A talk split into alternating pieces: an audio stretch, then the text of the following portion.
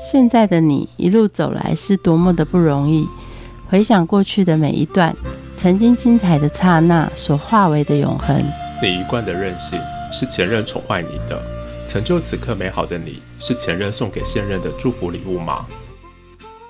欢迎收听《谁教会我的一件事》，我是 Rico，我是贝大小姐。小姐，这些都是我今天要买的东西，但是请挂五月的单。今天才四月三十号，这位客人，但我没办法啊，这是你们美乐家规定的啊，所以我每个月都要买一次。但是我现在缺货，所以明天也没空，所以请帮我挂在明天，就五月一号了，挂明天的单。那你明天可以找有空的人来帮你买报你的会员账号啊。麻烦 POS 系统改一改就好了，你是不知道吗？你知道设计 POS 系统不是为了要方便你们这样的人吧？那很麻烦，你知道吗？那是方便谁啊？POS 系统很多，你们家爱买这么烂的东西，家人就我们家的系统啊。对呀、如果不能改，叫你们家的资讯出来。哎、你这样很毒小哎、我们家的系统要为了你这样的客人改变哦。我们是你的贵人，是你的家人呐、每次在 APP 的时候都说我们是你的家人朋友。那现在家人朋友有问题是不能改哦。我可以这样子吗？就是我的系统可以改啊，可是你要帮我付钱吗？你付钱，然后我请人家来帮我们改，好不好？我来先帮你估价好了。我们来请到开店波士 POS 系统业者的负责人丽轩，我们来告诉你，请他来帮你评估一下这一套系统这样子符合你的需求，我们要花多少钱，好不好？谢谢干爹 帮我们换系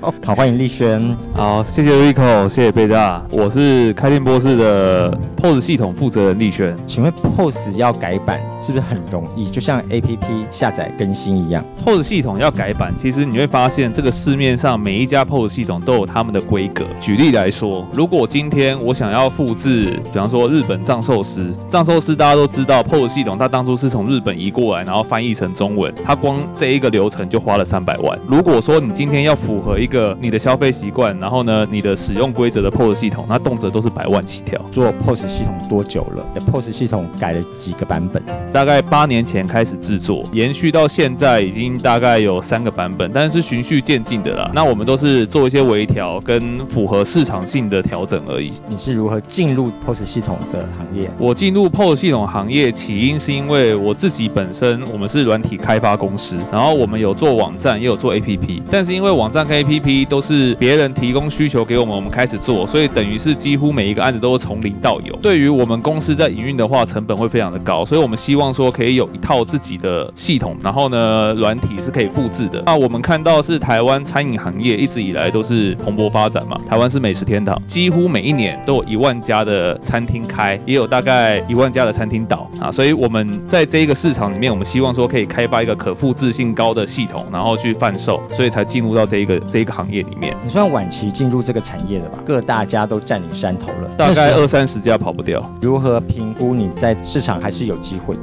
因为这个市场很大，不是一个人就吃得完，你也不会看到市面上有一家 POS 系统跟你很明确的表示说，我有市面上所有的功能。POS 系统其实分三个阶段，一个叫 POS，叫店面销售管理系统；第二阶段叫 CRM，叫客户关系管理系统；第三阶段叫 ERP，叫进销存系统。所以有一些 POS 厂商啊，他们是以 POS 为基底，就像我们以店面的销售为主，简单带到一些 CRM 跟 ERP。有一些厂商他们是以客户关系为主，他们主打的是呃，比方说客户的喜好啊，然后我要去搜寻客户多久没来啊，那是以 CRM 为主轴啊。另外一个就是可能以进销存为主，像王品集团啊，王品集团他们可以做到一升米可以换算成多少炒饭啊，他们那一套就真的非常的厉害，还可以克跟公斤来做换算，所以真的要细的话，像那种王品集团 POS 系统，我猜应该也是呃一百多万起跳吧。我的主打强项是有低阶、中阶跟高阶的不同等级的 POS 系统。那我以最初阶、最一般的方式，然后进入到这个市场，然后让大家都可以很简单的使用这一个生材器具。所以我的价格应该是市面上假设如果我们算呃某某公司，然后呢，他大概他们用月租的方式啊，大概三千到三千五百块一个月，然后一开始就用信用卡给你刷二十四期，所以价钱会落在七万到九万之间，我大概就他们的半价。这个很奇怪的现象，大家买手机要买最高档的，然后呢，老板开业买 POS 系统要买最低阶的。这个市场上它不怕生财器具其实也有很多二手市场啊，但是我们是以新机，然后用二手的价钱，然后去来拼这一个市场的占有率。其实早期很多 POS 系统厂商，我说蛮多家的，但是因为早期技术的关系，大部分都是把资料存在本地端。什么叫本地端？就是你自己要买一个机房，然后让客人的资料库全部都存在你自己的公司里面。但是后来我们那个时候啊，Google、Amazon 就是这些服务商其实兴起，我们直接把资料库就架在云端。那相较于其他 POS 厂商来讲的话，我们的本地端的设备啊，就是 loading 就会比较少。那我就可以帮客人把资料库架在云端，让他们自己去搜寻自己的店内的资讯跟资料。一个人走在前面没有关系，可是你当你客人还没有走到这么前面的时候，他会不会哇哇叫？什么云端听不懂？云端会不会有骇客？我的资料会不会怎么样子？这个的确在初期的时候，很多客人都会有这种想法，但是市场其实会教育他们。呃，我有一个客人在台中，他那个时候刚装机完两个礼拜，结果突然一个转弯的大卡车就撞进他的店里面，结果把他的店整个撞毁，然后连同 POS 机柜台有两台哦，啊，全部都撞坏掉。因为他有做云端的关系，所以他是做零售百货的，商品大概两三万样吧。我们直接就是从云端把资料拉下来，然后呢，POS 系统再重装，所有的资料就回复到他被撞的前一刻。过了这个云端的挑战，下一个的挑战是什么时候？下一个改版，我们就会想要以客户端的手机为发展。举例来说。呃，因为后来因为手机其实大家使用的也都蛮频繁的，因为自己是软体开发公司嘛，我们就自己写了一个 app，然后去串接我们的 POS 系统，也就是说可以让店家然后直接透过手机，不管你可以透过手机直接桌边点餐之外啊，那你也可以直接去查账。啊，我们可以让店家透过我们自己写的 app，因为我们自己是软体开发公司，客人就可以直接透过 app，那直接就可以线上看账，而不是他一定要到电脑前面然后去看他的资讯，所以透过这个手机的部分呢，我们还延伸到就是可以让店内的员工使用平板或手机，也是一样透过 App，那同样的一套软体，他就可以直接到桌边帮他的客人做点餐。你根本解决了老板不想要到店里去的事情。都说假设如果你今天你有用手机看站、手机点餐的话，其实你根本不用到店里面，你就可以在手机里面看到各家分店啊，然后呢目前的营业金额这样。手机改版的时候有遇到什么样的困难？因为毕竟 APP 跟 POS 系统是两套。不同的不同的语言呐啊，就是我们讲的城市语言。当你今天 A P P 要跟 POS 系统做串接的时候，啊那你就会需要一些语言上的沟通，这个的确蛮麻烦的哈，因为一定 POS 系统那边要开栏位出来，然后呢 A P P 这边也要有栏位，然后去对应它。那再就是呃情境的部分，A P P 它是属于比较简化的东西，它不像 POS 系统一样，它有很多的功能，它要抓几个重要功能，那把这个重要功能它点进去之后。它是跳下一页呢，然后跳下一页之后，它如果要再回上一页呢，哎，这些东西都是我们需要去考量的。整个构思啊，就大概花了一年吧。POS 系统已经可以强化到桌边点餐，那那些之前买平板的商家不是呕死了？其实这个就是时代的变迁啊，你没有办法去预料到未来发展。但是我们做软体开发商的，我们就是要不断的在新的技术出来之前，我们就先预备好，然后让客人假设如果他们有这个需求的时候，我们就衔接上去。疫情其实是影响很多的餐饮业者，是那在餐饮业者后面的 POS 系统，你有什么样的改版或什么样的新服务来帮助他们度过疫情？其实我觉得第三阶段呢，也是我接下来想做的事情，是我希望可以做到连员工都不要去点餐了，让客人直接在桌边。我刚刚说的桌边点餐是员工拿着手机或平板到桌边点嘛？那现在就是员工还是必须要在，但是呢，就变成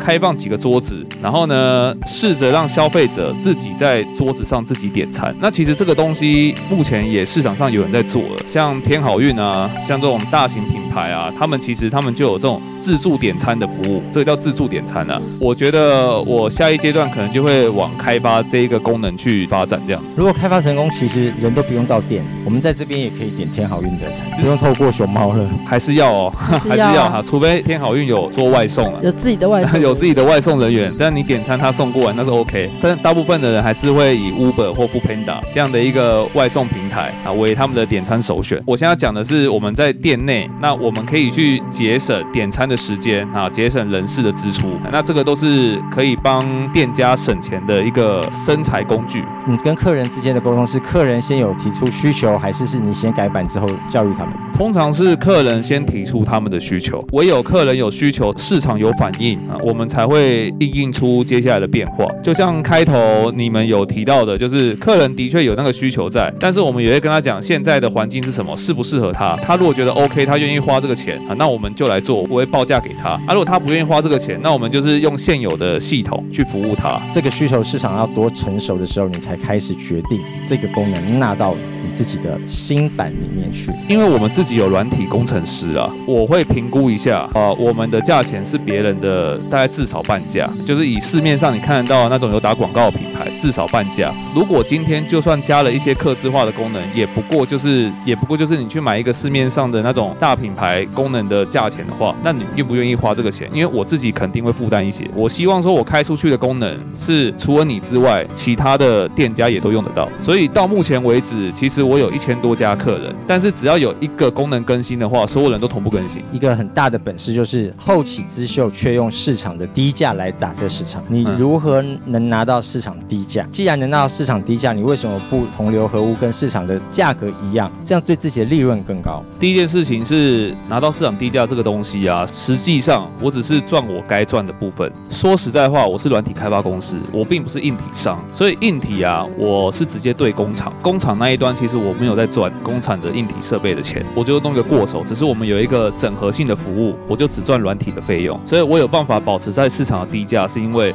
我只赚软体钱。第二件事情是，如果我按照市场的行情价的话，我就没有办法做量了。当你今天价格提高之后，这个市场上一定就是会有一群人，他们刚创业，然后他们就是想要买低价又便宜又快速的东西。那我希望说，我要先把量吃下来，我才可以去跟工厂谈价。如果我今天我的量不够的话，其实工厂他们对于我而言，我不过就是个散户而已。我如果有量，我才可以跟工厂谈。这个也是我为什么我会维持在低价原因，是因为我要维持市场的一定量。这么年轻就会有一个叫做不贪的哲学，这个哲学是从哪里来的？我金融跟资讯是同时做的，因为我认为我那时候刚出社会啊，我是念服装科系毕业的。我在学校的时候啊啊，我就在思考说，如果今天我要出社会找工作的话，有哪种项目是可以跨领域？那我后来想一想，大概也只有资讯跟金融。所以大概在八年前我在创业之前，我是金融跟资讯同时做。但是因为金融它本身它是一个无形的商品，你看不到实际的东西在你的手上，就像你没有办法把股市的现形拿在手上，说下一秒会涨或下一秒会跌。所以我在那一段时间呢，其实我有点迷失自己，因为我在那一个起起伏伏的金融市场里面，我要努力的包装自己，把自己包装的够强大，人家才会觉得说，哦，你讲的是对的。也是因为这样子啊，后来我跌了一跤。那在这个叠跤的过程里面，那个时候我还不到三十岁，我就觉得说我应该要多一点，就是有形的服务，更能够接触到实体客户的感觉，跟我自己真的能够做到的内容，然后去做我未来的事业。所以我就把我后来我在金融赚到的一些钱，然后就投入到资讯行业，接着就一直到现在。选择 POS 系统的时候，你会建议他们有哪些考量点？如果我们把 POS 系统就当做一般的生财工具来看看的话，它就只是单纯的记账、结账、开发票功能。那在这个生财器具底下，就比方说一开始你们有提到的，如果现在有一个客人，然后他就说我现在六月我要开七月的单啊，那这个东西会发生什么问题呢？就是台湾有电子发票，那可是其他国家不一定有电子发票啊。那你现在六月要开七月的单，那请问你现在挂的单是六月的发票还是七月的发票？这个就会遇到我们讲的当地化。那我们要以当地化为考量，我们就会问客人说：假设如果我今天这个东西做出来，以后每两个月你就要被国税局定一次，那你愿意接受吗？所以这个东西就是有时候你觉得需要的东西，不一定代表市场上它也会要，而是只有你自己想要的功能。那有些功能甚至它单独它就可以变成一间公司了。那我也会跟客人讲，你的需求也不代表这个市场的需求。如果说预算可以的范围之内，我们帮你去开发这个功能，那你如果可以接受，我们就做啊。你如果觉得多出来这个功能，然后呢，你花了这个钱，但是其实市场上也只有你在使用的话，那你是不是可以考虑说，我们现在以 POS 系统现在现有的功能为主，这样就好了。要符合客人的需求的时候，你会考量到它是很单一独特性的，还是现在市场已经够成熟，干脆大家都有好了。我们的做法就是，是如果这个功能的确在我们很多客人都有提过的情形之下，我们就会跟客人讲说，这个东西我可以帮你做，只是修改一些内容的话，那个都没有问题。如果是独特性只有否他使用的话，那就会估个价给他。我们的优势就是刚刚有提到，就是目前这么多家客人，只要有一个客人他真的开发了就是专属于他的，但是其他客人也可以慢慢去使用这个功能，最后就是由市场来决定这个功能会不会留下来。我的态度比较像是开诚布公，以前比较像是用包装自己的方式，然后来强化别人对我的信任。这样子做下来，当然生意还是会做到，只是说人家对你的信任感就会随着时间的推移，就觉得说，哎，你当初是不是跟我说大话还是怎样的？所以我现在的做法都是，我所有的资讯都公开透明在网站上面，你可以到我的网站上面看我的价钱，看我的功能啊，或者是你可以直接到店来参观实机，或者是我过去 demo 给你看，让客人知道说我们做的服务项目跟内容还有流程会是怎么样的一个做法。